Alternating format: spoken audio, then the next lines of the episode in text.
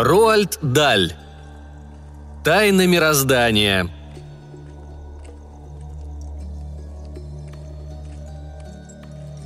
На рассвете моей корове понадобился бык.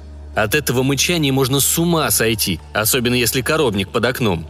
Поэтому я встал пораньше, позвонил Клоду на заправочную станцию и спросил, не поможет ли он мне свести ее вниз по склону крутого холма и перевести через дорогу на ферму Раменса, чтобы там ее обслужил его знаменитый бык. Клод явился через пять минут. Мы затянули веревку на шее коровы и пошли по тропинке. Было прохладное сентябрьское утро. По обеим сторонам тропинки тянулись высокие живые изгороди, а орешники были усыпаны большими зрелыми плодами. «Ты когда-нибудь видел, как Риммонд спаривает?» – спросил у меня Клод. Я ответил, что никогда не видел, чтобы кто-то по правилам спаривал быка и корову. «Раменс делает это особенно», — сказал Клод. «Так как Раменс не спаривает никто на свете». «И что он делает особенного?» «Тебя ждет приятный сюрприз», — сказал Клод. «Корову тоже», — сказал я. «Если бы в мире знали, как Раменс спаривает», — сказал Клод, то он бы прославился на весь белый свет. В науке о молочном скотоводстве произошел бы вселенский переворот — Почему же он тогда никому об этом не расскажет? «Мне кажется, этого он хочет меньше всего», — ответил Клод. «Райменс не тот человек, чтобы забивать себе голову подобными вещами. У него лучшее стадо коров на миле вокруг, и только это его и интересует. Он не желает, чтобы сюда налетели газетчики с вопросами. А именно это и случится, если о нем станет известно». «А почему ты мне об этом не расскажешь?» – спросил я. Какое-то время мы шли молча следом за коровой – «Меня удивляет, что Рамен согласился одолжить тебе своего быка», — сказал Клод. «Раньше за ним такого не водилось». В конце тропинки мы перешли через дорогу на Эйлсбери, поднялись на холм на другом конце долины и направились к ферме. Корова поняла, что где-то там есть бык, и потянула за веревку сильнее. Нам пришлось прибавить шагу. У входа на ферму ворот не было, просто неогороженный кусок земли, замощенным булыжником двором. Через двор шел рамен с ведром молока – Увидев нас, он медленно поставил ведро и направился в нашу сторону. «Значит, готово?» – спросил он. «Вся на крик изошла», – ответил я. Раменс обошел вокруг коровы и внимательно ее осмотрел. Он был невысок, приземист и широк в плечах, как лягушка. У него был широкий, как у лягушки, рот, сломанные зубы и быстро бегающие глазки. Но за годы знакомства я научился уважать его за мудрость и остроту ума. «Ладно», — сказал он, Кого ты хочешь, телку или быка?» «А что, у меня есть выбор?» «Конечно есть!» «Тогда лучше телку», — сказал я, стараясь не рассмеяться. «Нам нужно молоко, а не говядина». «Эй, Берт!» — крикнул Раменс. «Ну-ка, помоги нам!» Из коровника вышел Берт. Это был младший сын Раменса. Высокий, вялый мальчишка с сопливым носом. С одним его глазом было что-то не то — он был бледно-серый, весь затуманенный, точно глаз вареной рыбы, и вращался совершенно независимо от другого глаза. «Принеси-ка еще одну веревку», — сказал Раменс. Берт принес веревку и обвязал ею шею коровы так, что теперь на ней было две веревки – моя и Берта. «Ему нужна телка», – сказал Раменс. «Разворачивай его мордой к солнцу». «К солнцу?» – спросил я. «Но солнца-то нет». «Солнце всегда есть», – сказал Раменс. Ты на облака не обращай внимания. Начали. Давай, Берт, тяни. Разворачивай ее. Солнце вон там.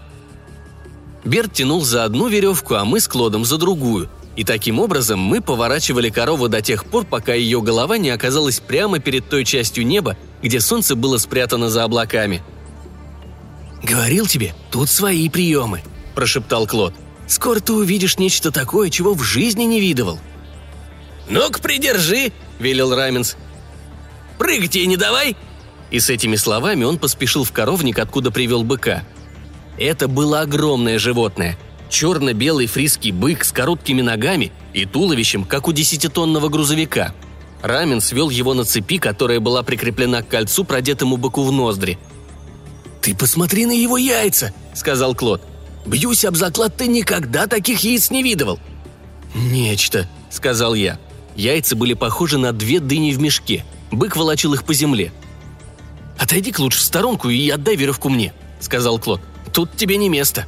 Я с радостью согласился. Бык медленно приблизился к моей корове, не спуская с нее побелевших, предвещающих недоброе глаз. Потом зафыркал и стал бить передней ногой о землю. «Держите крепче!» – прокричал Рамен с Берту и Клоду. Они натянули свои веревки и отклонились назад под нужным углом. «Ну, давай, приятель», – мягко прошептал Раменс, обращаясь к быку. «Давай, дружок». Бык с удивительным проворством скинул передние копыта на спину коровы, и я мельком увидел длинный розовый пенис, тонкий, как рапира, и такой же прочный. В ту же секунду пенис оказался в корове. Та пошатнулась. Бык захрапел и заерзал, и через полминуты все кончилось. Он медленно сполз с коровы. Казалось, он доволен собой. «Некоторые быки не знают, куда его вставлять», — сказал Раменс. «А вот мой знает. Мой может в иголку попасть». «Замечательно», — сказал я. «Прям в яблочко». «Именно так», — согласился Раменс. «В самое яблочко. Пошли, дружок», — сказал он, обращаясь к быку. «На сегодня тебе хватит». И он повел быка обратно в коровник, где и запер его. А когда вернулся, я поблагодарил его, а потом спросил, действительно ли он верит в то, что если развернуть корову во время спаривания в сторону солнца, то родится телка. «Да не будь же ты таким дураком», — сказал он. «Конечно верю. От фактов не уйдешь». «От каких еще фактов?» «Я знаю, что говорю, мистер. Точно знаю. Я прав, Берт?» Затуманенный глаз Берта заворочился в глазнице. «Еще как прав», — сказал он. «А если повернуть ее в сторону от солнца, значит родится бычок?» «Обязательно», — ответил Раменс. Я улыбнулся. От него это не ускользнуло. «Ты что, не веришь мне?» «Не очень», — сказал я. «Иди за мной», — произнес он.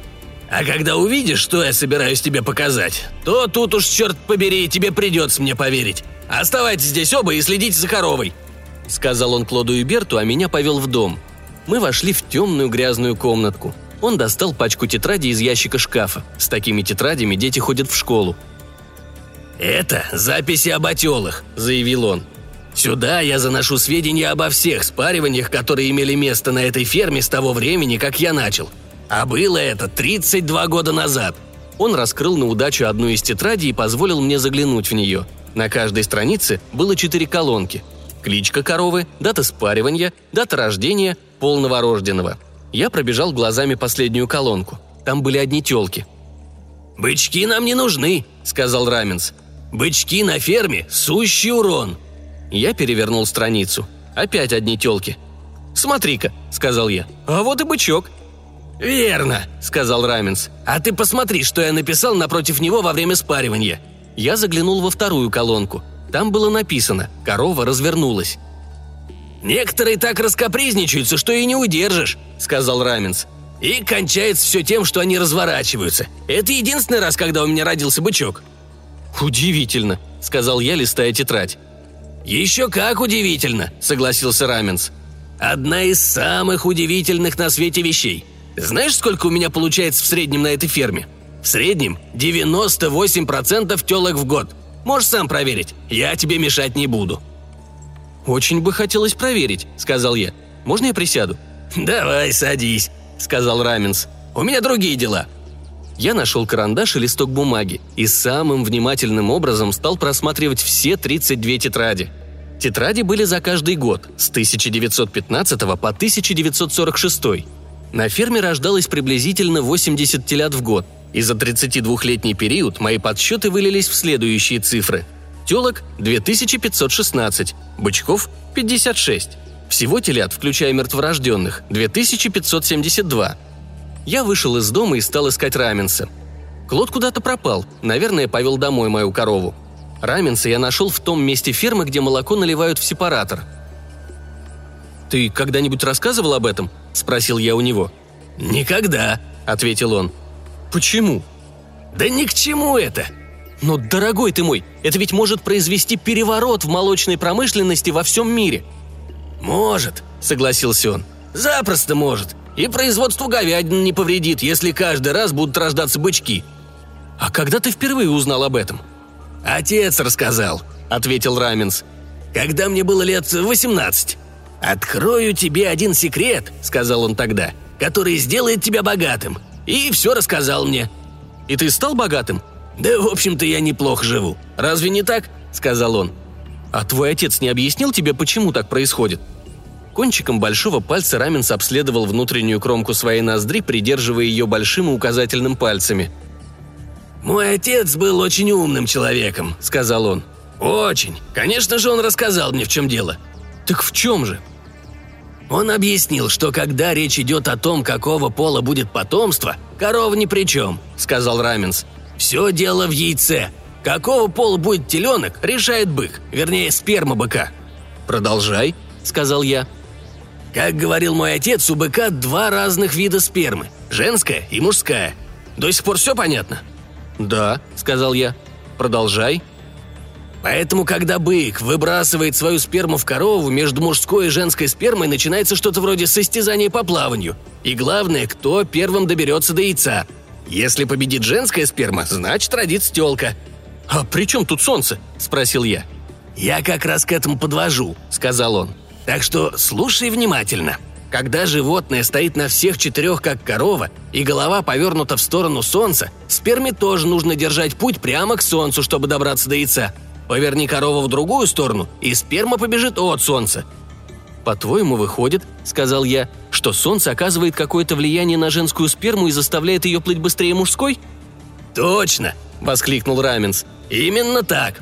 Оказывает влияние. Да, оно подталкивает ее, поэтому она всегда и выигрывает. А разверни корову в другую сторону, то и сперма побежит назад, а выиграет вместо этого мужская». «Интересная теория», — сказал я. Однако кажется маловероятным, чтобы Солнце, которое находится на расстоянии миллионов миль, было способно оказывать влияние на стаю сперматозоидов в корове. «Что за чушь ты несешь?» – вскричал Раменс. «Совершенно несусветную чушь. А разве Луна не оказывает влияние на океанские приливы, черт их побери, да еще и на отливы? Еще как оказывает. Так почему же Солнце не может оказывать влияние на женскую сперму?» «Я тебя понимаю. Мне показалось, что Раменсу вдруг все это надоело – «У тебя точно будет телка», — сказал он, отворачиваясь. «На этот счет можешь не беспокоиться». «Мистер Раменс», — сказал я. «Что там еще?» «А почему к людям это неприменимо? Есть на то причины?»